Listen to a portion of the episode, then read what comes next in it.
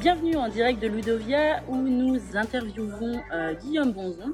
Guillaume, peux-tu te présenter en quelques mots s'il te plaît? Bonjour, euh, donc Guillaume Bonzon, je suis créateur du site euh, Escape Card et euh, je suis aussi professeur de biotechnologie santé environnement en lycée professionnel. Ok, donc euh, justement c'est pour ça qu'on t'a invité sur ce podcast. Donc tu parles de Escape Cards. Est-ce que tu peux nous en dire un petit peu plus sur ce concept?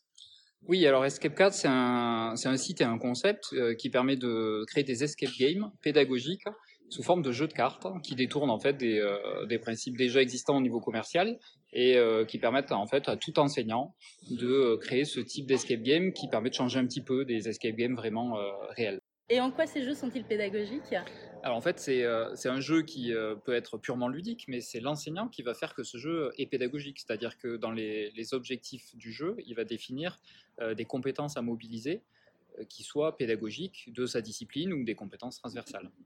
Justement, super intéressant. Tu parles de compétences. Est-ce que tu peux en dire plus sur les compétences qui sont, euh, qui sont propres à, à ce jeu, à ce concept? Alors ben, on va déjà avoir des, des compétences de collaboration et des compétences de coopération.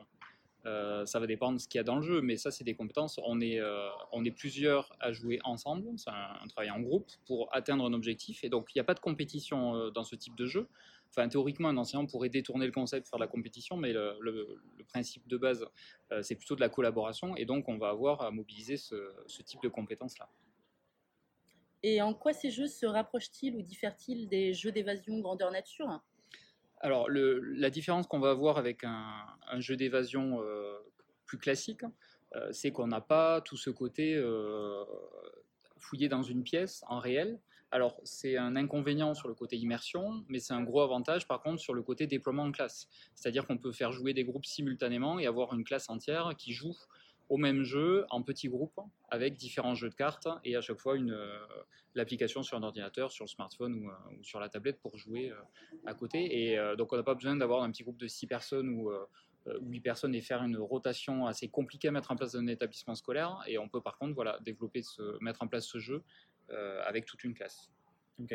Donc tu parlais du fait qu'on perdait un peu en immersion. Est-ce que la- l'application et euh, le, le jeu en lui-même euh, permettent tout de même euh, d'accéder à une certaine immersion Oui, alors euh, là, ça va se jouer bon, d'une part avec l'application web qui, qui permet de choisir un thème. Donc, il y a pratiquement une quarantaine de thèmes qui incluent donc à la fois des visuels, à la fois une musique d'ambiance aussi.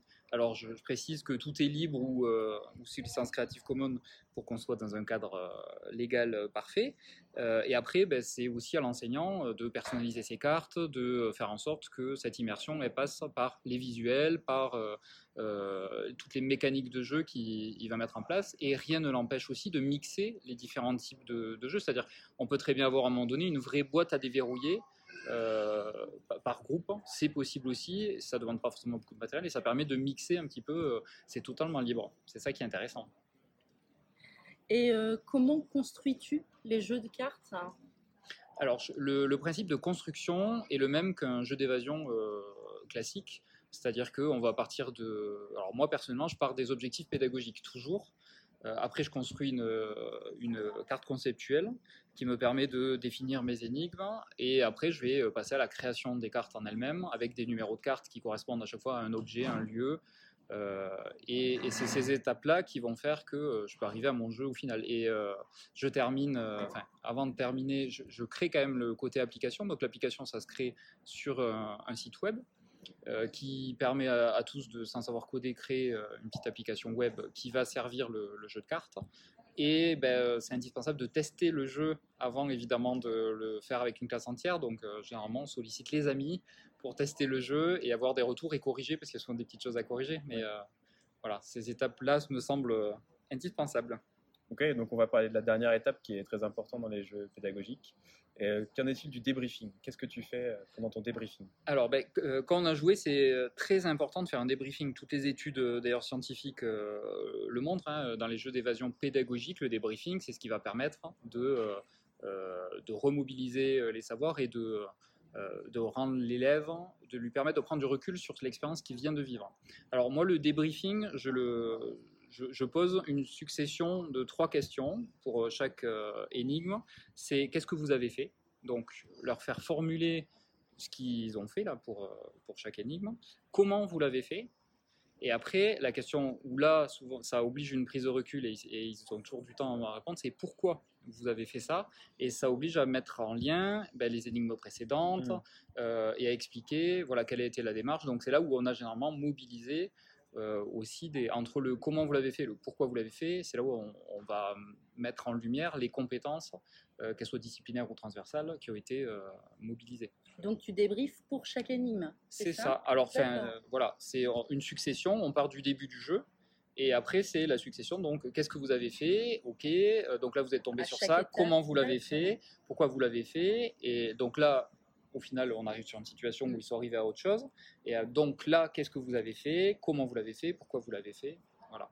Et du coup, avant de se lancer, est-ce qu'il y a des jeux en démo euh, pour pouvoir tester? Oui, alors sur le site, il y a une bibliothèque de jeux publics. Alors, euh, il y a des jeux qui sont partagés par, par des personnes qui ont souhaité partager leurs jeux à, à, tous, mais il y a aussi deux jeux de démo euh, qui permettent de tester le jeu. Donc il suffit d'imprimer les cartes et, euh, après de, bah, de, jouer, de tester. Et sur le site, vous avez aussi les cartes conceptuelles qui permettent de voir euh, justement quelle était la mécanique de jeu derrière.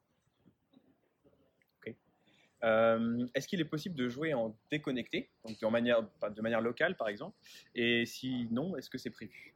Alors, euh, malheureusement, c'est pas possible pour l'instant de jouer en déconnecté parce que justement, ben, ça nécessite des accès euh, sur Internet, sur la base de données qui, gère le côté application. Euh, donc, tout le côté application web, ça nécessite justement du web, donc on peut pas jouer pour l'instant en déconnecté. C'est, j'ai bien conscience, c'est des enjeux actuels de pouvoir jouer en déconnecté parce que ça, ça, mobilise beaucoup de connexions, de choses comme ça. Bon, même si le jeu est quand même pensé pour une fois qu'on a chargé la base de l'application, c'est-à-dire l'image de fond principale et, le, et la musique. Euh, après, c'est l'enseignant qui euh, soit met des animations, du Geniali, du Learning Apps, des choses comme ça, parce qu'il y a pas mal de choses qui sont intégrables, qui nécessitent là obligatoirement une connexion. Mm. Euh, mais, mais sinon, ça demande quand même peu de, peu de ressources. Mais j'ai bien conscience effectivement qu'il y a des enjeux à l'heure actuelle au niveau développement durable pour avoir des choses plutôt déconnectées. Mais là, c'est plutôt le, le, manque de temps qui ne permet pas de développer quelque chose, euh, voilà, une vraie application qui qu'on télécharge une fois et qui permettra après de jouer à, différents jeux en déconnecté. Ok, merci. Pourquoi utiliser euh, ton site compagnon pour jouer à ce genre de jeu? Alors le site compagnon, il permet de justement développer une application sans savoir coder.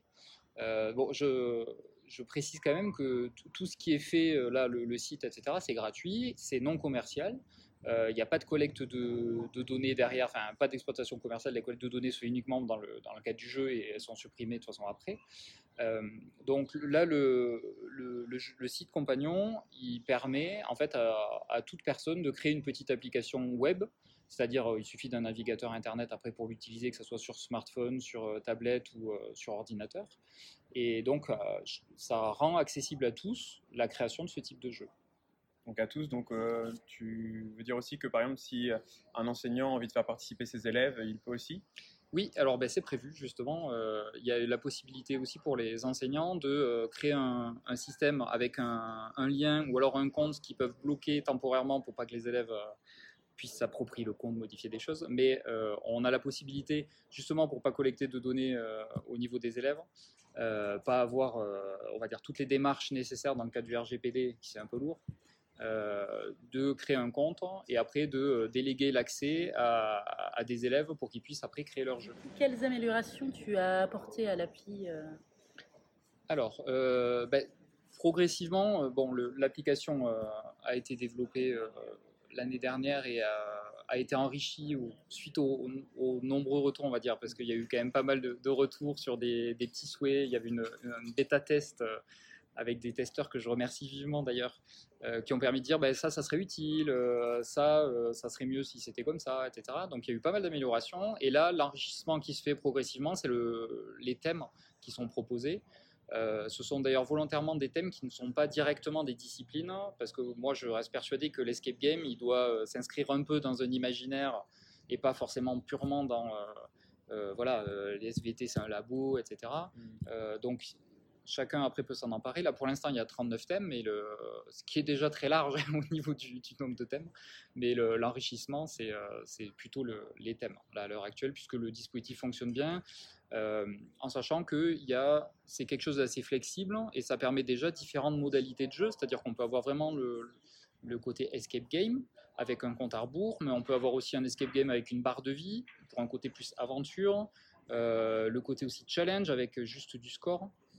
Euh, donc il y a déjà pas mal de modalités et après c'est euh, chaque enseignant qui le détourne aussi comme il veut, c'est-à-dire que c'est suffisamment flexible pour que quelqu'un puisse s'en emparer. Ok. Et est-il possible pour deux enseignants de collaborer sur un même jeu de cartes depuis deux comptes différents? Oui, alors euh, oui, c'est possible. C'est justement quelque chose qui avait été demandé, donc euh, ça, je, ça, je l'avais ajouté. Euh, c'est possible, quand on a créé un jeu, on peut inviter un collaborateur qui a créé un compte. Et il suffit d'indiquer son nom d'utilisateur et la clé de collaboration pour que la personne puisse avoir accès au jeu et, et puisse modifier, ajouter des, ajouter des, codes, ajouter des indices, des choses comme ça, et donc qu'on puisse travailler à deux sur un jeu. Mais pas en même temps pas simultanément, enfin dans la limite où en fait euh, ça reste un site web pour créer, donc il euh, n'y euh, a, a, pas de déconnexion, mais il faut juste se mettre d'accord en gros sur qui, qui, saisit quoi dans l'application et qu'est-ce qu'on paramètre. Voilà. D'accord. Bah, écoute Guillaume, on te remercie d'avoir donné ton temps avec nous cet après-midi. Avec grand plaisir, merci à vous. Merci, à bientôt.